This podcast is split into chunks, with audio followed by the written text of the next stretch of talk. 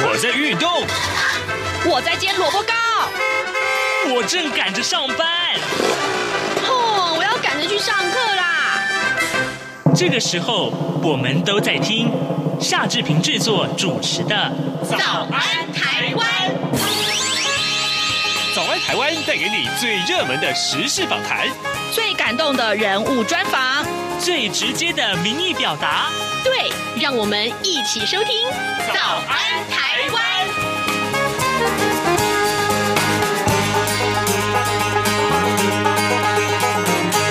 早安，台湾！我是夏志平。今天是二零二一年的四月八号，星期四，礼拜四，进行刘必荣时间这个单元。待会儿呢，我们要为您连线东吴大学政治系刘必荣教授。我们请刘老师为我们解说最重要的国际要闻。当然，今天我们锁定的是中国和菲律宾的关系啊，还有呢，就是南韩、美国、约旦。我所发生的重大的新闻事件，我们都要为您关注。就请您待会儿来收听我们的访谈单元。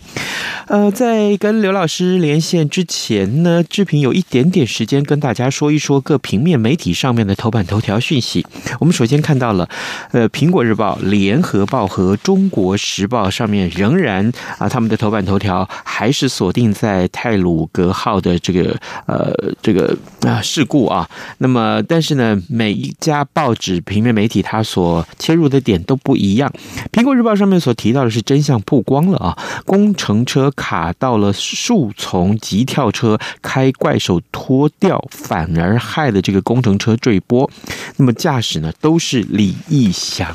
我们看到苹果日报。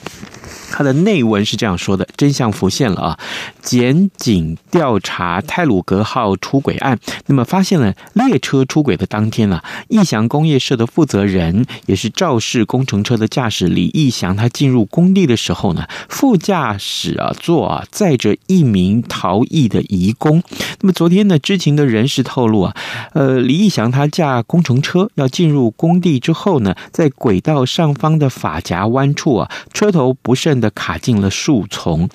那呃李义祥他没有熄火跳车，反而呢去操作了一旁的怪手，想要把工程车拉回到路中，不料呢呃吊带脱脱落了啊，那么工程车呢才坠波呃翻落到。这个铁轨酿祸。那么昨天呢，检方持续追查真相，呃，在晚上的时候逮捕了同车的逃逸移工，厘清了李义祥酿祸的过程。而联合报上面所锁定的则是呃同样的内容啊，呃，也是告诉大家，呃，逃逸的这名义工叫阿好，他已经落网了。不过，《中国时报》上面的角度有所不同啊！啊，现在在呃，《中国时报》的这个头版头条的标题是说，在野党呢批官僚杀人呐、啊，那这个林佳龙提出了辞呈，那还希望呃。呃，苏贞昌院长可以下台负责，这是中国时报上面的头版头条。呃，另外，自由时报和经济日报提到的是这件事情，就是房地合一二点零版呢，七月一号要上路。这个话题，志平曾经在节目中跟您探讨过。那么上半年的房市，可能会有一波的逃命潮。呃，《自由时报》的这个头版头条里面的内文是提到了立法院财政委员会昨天协商攸关房地合一。税的二点零，呃，是当中的这个所得税法部分条文修正草案，朝野对于生效日期达成了共识啊，打算要从今年的七月一号起上路。院会呢讨论之前呢，不需要经过党团协商，也就是说，啊，目前这个消息今天出来，恐怕对房市是有一波的影响啊。可以的话，我们要再多花一点点时间跟大家探讨这个重要的议题。那另外一份的。专业报纸就是《工商时报》，上面则是提到了联电的营收啊，敲出了双响炮，三月份跟首季同创历史新高，这对台北股市今天也会有激励的作用。好的，现在时间是早晨的七点零四分四十二秒了，我们先进一段广告，广告过后马上就回到节目的现场来。注意注意，请注意。这样看中国节目主持群有新成员加入。各位听众朋友，大家好，我是这样看中国节目主持人陈冠廷，欢迎收听每周五播出的《这样看中国》陈冠廷时间。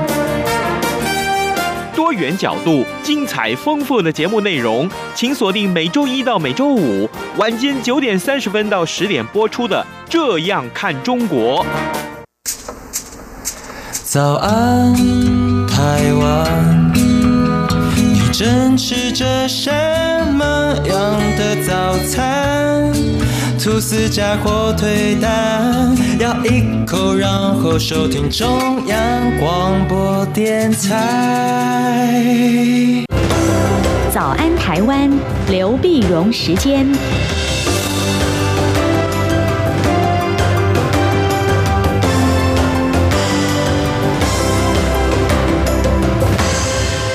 这里是中央广播电台台湾之音，您所收听的节目是《早安台湾》，我是夏志平。此刻时间已经是早晨的七点零六分了啊！我们要为您连线东吴大学政治系刘碧荣教授，请刘老师为我们解说重要的新闻外电。老师您早，早，各位听众朋友，大家早，谢谢老师一早与我们的连线。老师，我们首先把情这个重要的这个焦点啊放在这个中国跟菲律宾的关系啊，最近啊啊中菲两国啊这个。好像在南海的海域上面有一些局域啊，呃，老师，这是事情的来由是什么呢？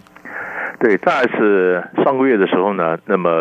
这中国大陆大约有超过两百艘左右的船呢，那么集结在南海的地方，这个小的礁屿叫牛轭礁。嗯，牛轭礁呢，牛轭礁它是这样，它是一个。呃，因为他们那是一个环形的一个礁啊，也就那个礁群叫九张礁群，有很多小礁。它叫牛轭礁是最北、最靠近菲律宾，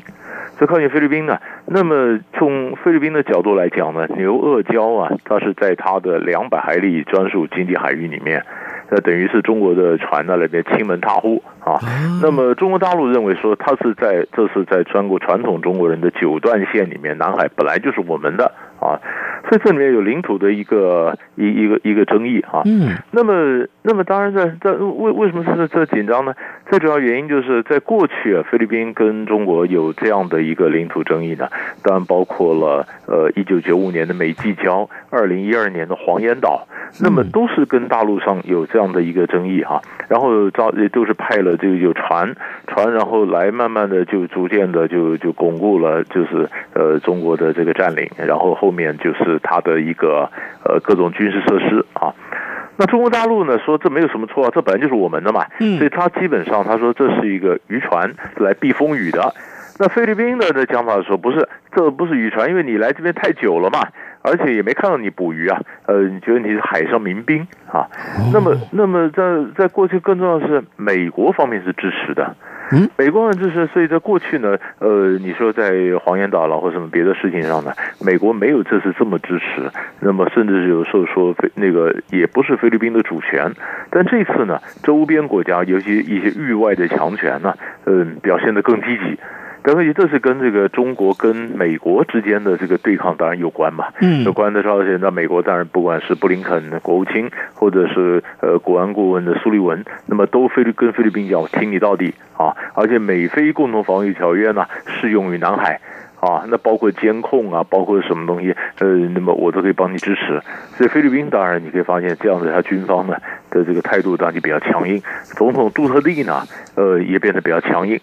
啊，因为杜特地明年他们那个总统明年要要改选嘛，那杜特地他也不能再选，呃，但是根据他的，比如说他支持的人呢、或者什么，他总希望是表示说他这个这这个政策能够延续，所以你必须获得选民的支持，所以必须表现非常强硬。啊，所以这是这一方面，你可以看到，嗯，在美中在这个较劲的情况下，那么夹在中间这些东南亚国家呢，他也晓得这时候呃，有美国支持，他比较有底气，敢跟中国去呛声。但另一方面呢，疫苗外交，中国大陆的新冠病毒的肆虐之下的疫苗外交也很成功。嗯，所以你可以看到，在上个礼拜呢，礼拜一的时候，中国大陆有一百万剂的这个新冠疫苗运抵了菲律宾，所以在。四月二号的时候呢，你说呃，在在这个礼拜五的时候，菲律宾外长跟那个中国大陆外长王毅在福建南平见面的时候，你说他是抗议呢，还是感谢呢？他同时要抗议，同时要感谢，这就表示这个这个南海的问题是有一点有一点紧张。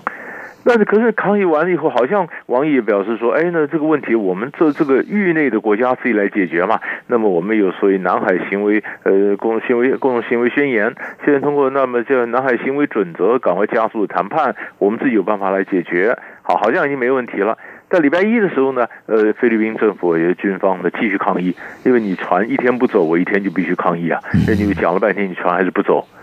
啊，所以所以所以这个东西，你说这个这个事情呢，呃，你而且那，中国大陆为什么要来呢？主要原因就是因为这个我们刚刚讲的九张礁群，它是一个很多的礁，那很多礁里面最北的靠近菲律宾，最南的吃瓜礁什么的靠近越南，那越南在这上面有军事基地，中国大陆在这边也有基地。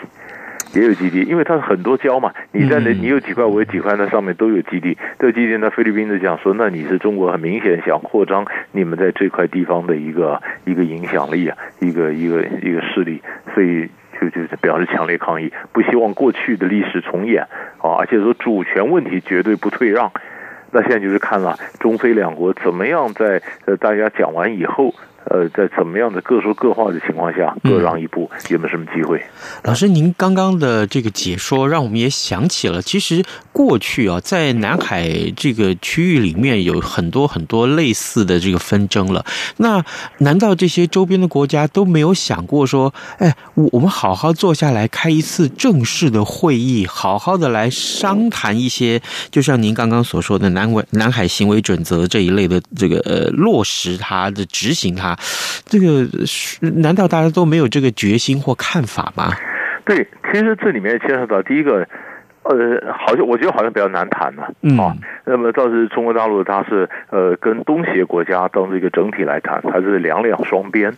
啊，那上面那么一个个别谈，各个击破，那每个有不同的意见。然后第二呢，像南海的问题非常的这个呃关键的，就是它绝从来就不是域内国家自己解决，域外国家一大堆也来啊，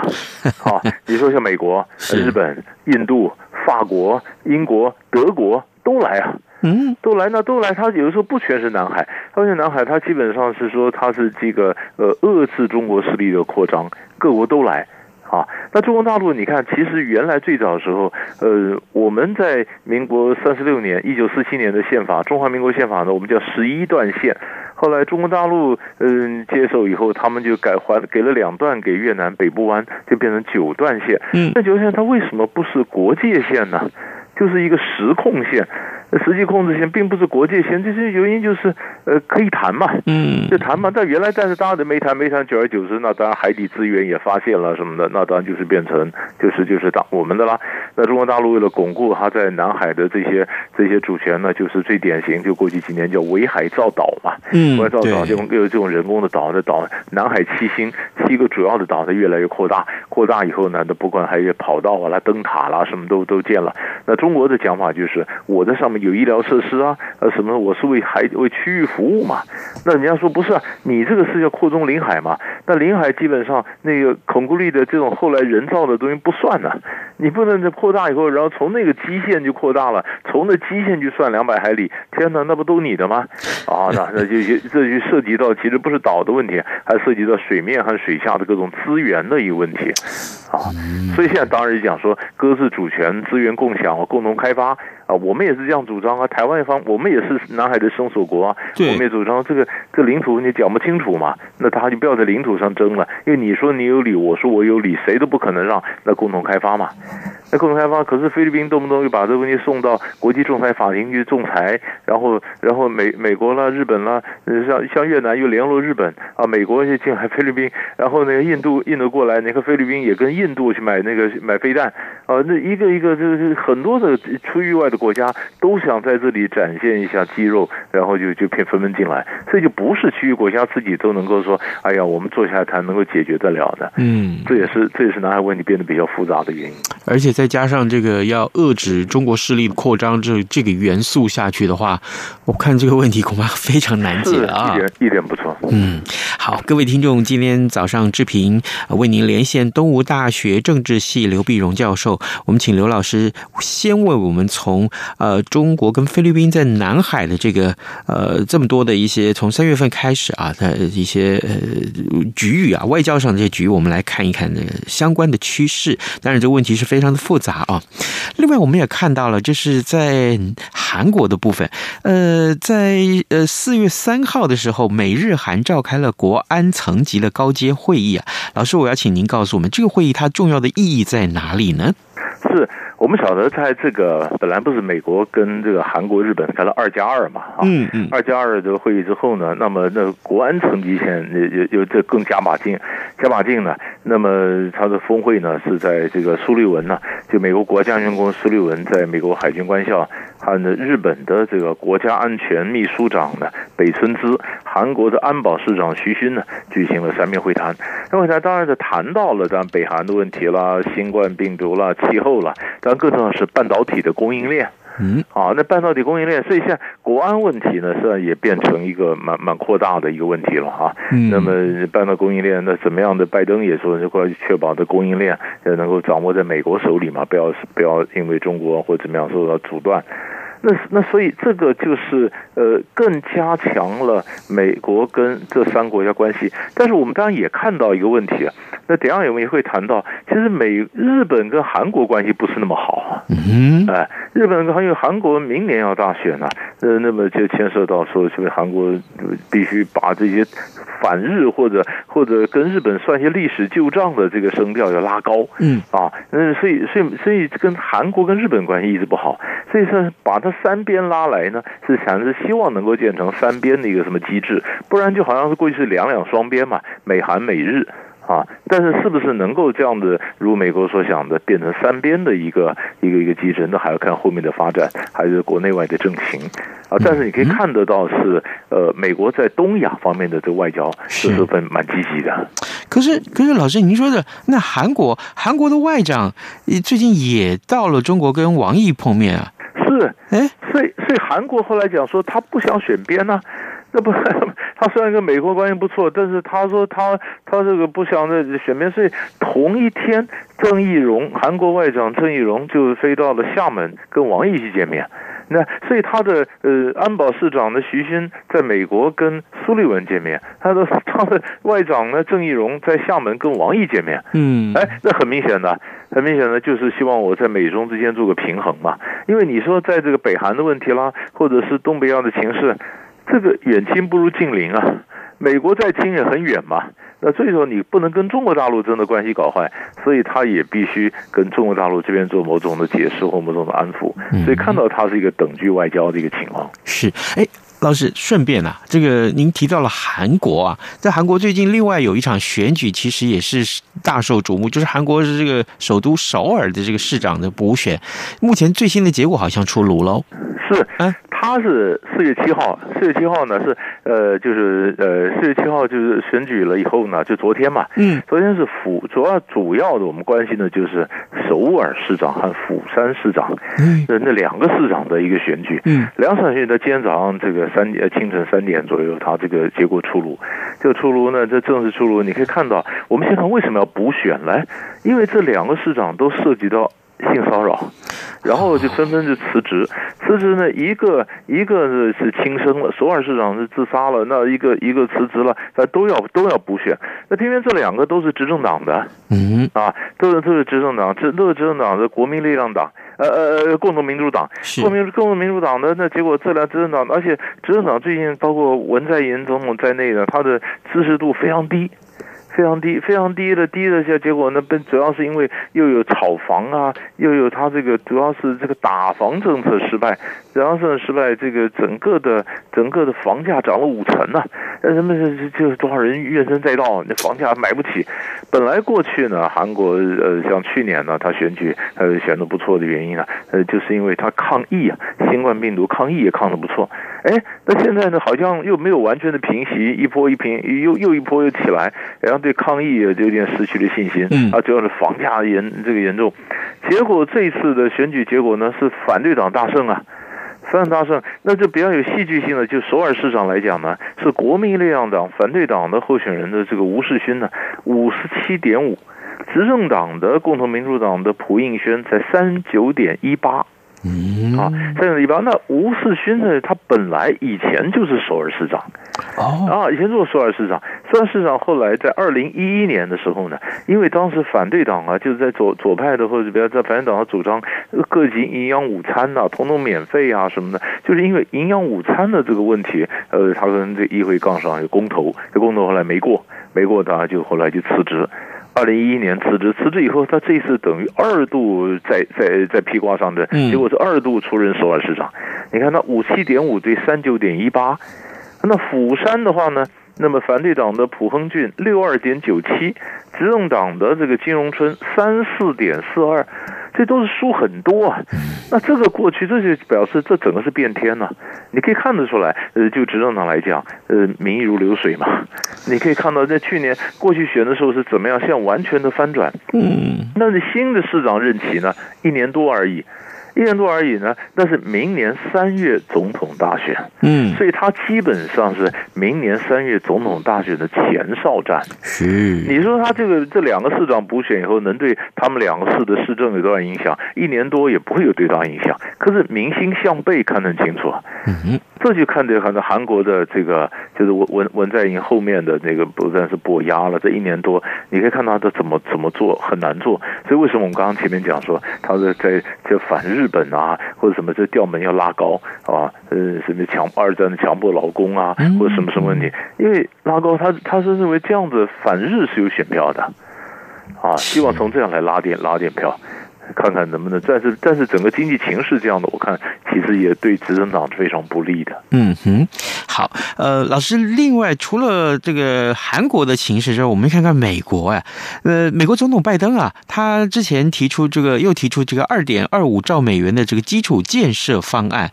这跟之前那个一点九兆美元的这个呃纾困方案有什么不一样呢？对。一点过去呢，是因为是新冠疫情造带来的这种经济嘛，是，所以所以它是是等于经济振兴方案。这一次呢是基建基础建设呢，它所标榜它所标榜的就是，哎，你要跟中国大陆要去对抗或什么，你自己的这个呃基础建设要赶上啊，你这样才能跟中国有竞争的底气嘛。美国基础建设很差呀，好，他现在开始，但是问题是你的这次基础建设二点二五兆的基础建设呢？包括呃，包罗万象，嗯，包罗万象。那你除了这铁路、公路啊什么之外呢？它当然包括电动汽车啦、再生能源啦、电网啦、风力、太阳能啊等等，还包括这这个研呃研发啦、教育啊等等啊。所以它是，但是问题这一出来以后呢，哎。嗯，就是引起引起各各方不同的意见。民主党里面极左派的认为说不够啊，对，因为民主党大政府嘛，你的这种对对这些穷人啊或者是不够啊，因为拜登总希望说，哎，我们用的方法可以让那些过去经济上受到压抑啦、不平等的族群呐、啊，或者什么，他们能够得到更平等的发展嘛啊。那左派说你这个做的是不够，那共和党里面就是说，你里面很多不是基础建设嘛，基础建设你真正算出来跟修桥补路啊什么有关的这个基础建设只有六千一百五十亿，你弄了两兆多啊，那很多是你等于都是你们你们家就等于绑桩买票嘛，那所以你要把它要跟我谈可以啊，你把这个钱的减减减到六亿五零亿再说。啊，对对对，所以就变得国会里面要通过要谈判呢，那他们大家各有不同的意见。不过现在，也有人讲说，不是有几个后遗症啊？你这个大笔钱撒下来，你会造成经济的一个复苏啊，经济复苏或者经济起飞的话，那就吸引太多的非法移民呢、啊。那你太多拉丁美洲的移民等在等在门口，他可能就进来，因为你的移民政策有特色有什么，这不造成新的一波移民问题。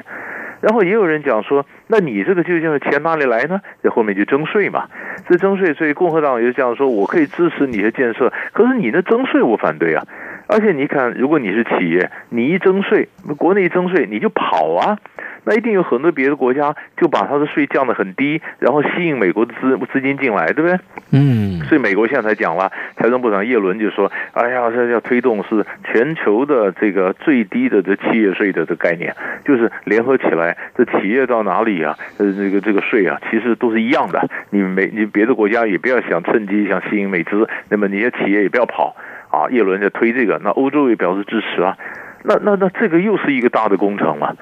所以不管是呃能够征到税，然后这个钱有多少，然后怎么发。呃，这这这会影响到美国整个大的一个格局的内部，当然就很多谈判就会从这样开始展开了。是，好，老师，最后我们还有一点点时间，可不可以也也再请老师为我们解说约旦啊？呃，约旦这个政几乎是快要，万一是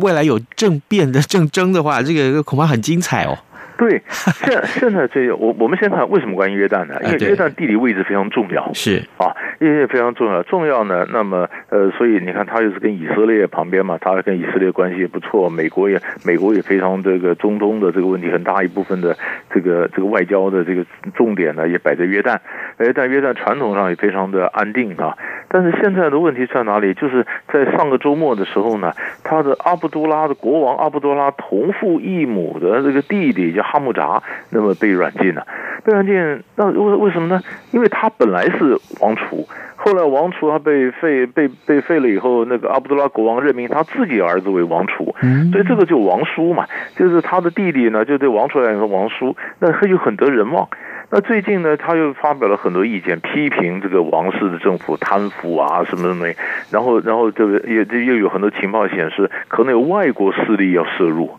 外国势力的摄入，那是不是会造成约旦的不安呢？所以，所以王王室就就就决定说，那先发制人，先把他给软禁了，然后涉及到十几个王室的高官，通通都给他抓起来，抓起来就说，哎，我就瓦解了一个政变阴谋，然后家族成员介入，逼着说，你这个阿木查，你当中宣誓，你对你的王兄效忠，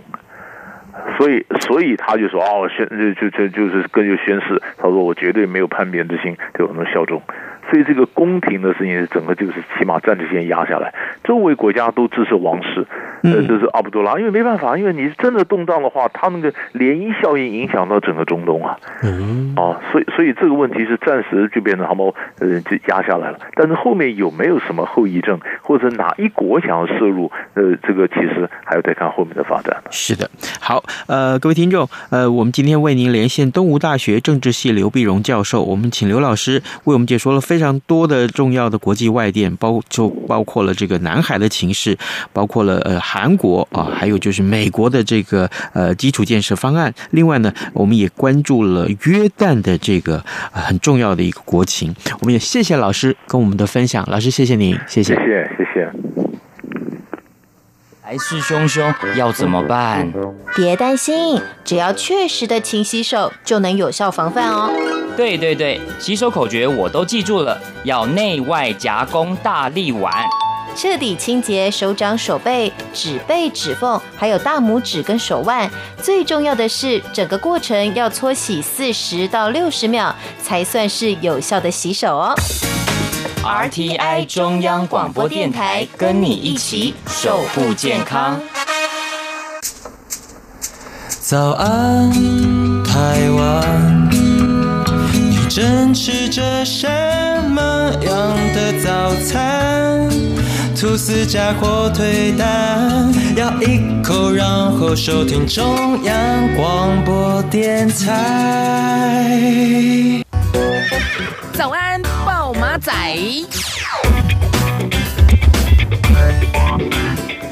好的，在节目结束之前，我们赶快来看一下还有哪些重要的新闻大事啊。那么今天的《自由时报》上面的报道，其实大家应该也很感兴趣，就是如果你去接种新冠肺炎的这个疫苗的话呢，打算要给有薪假，诶，这个事情会不会对呃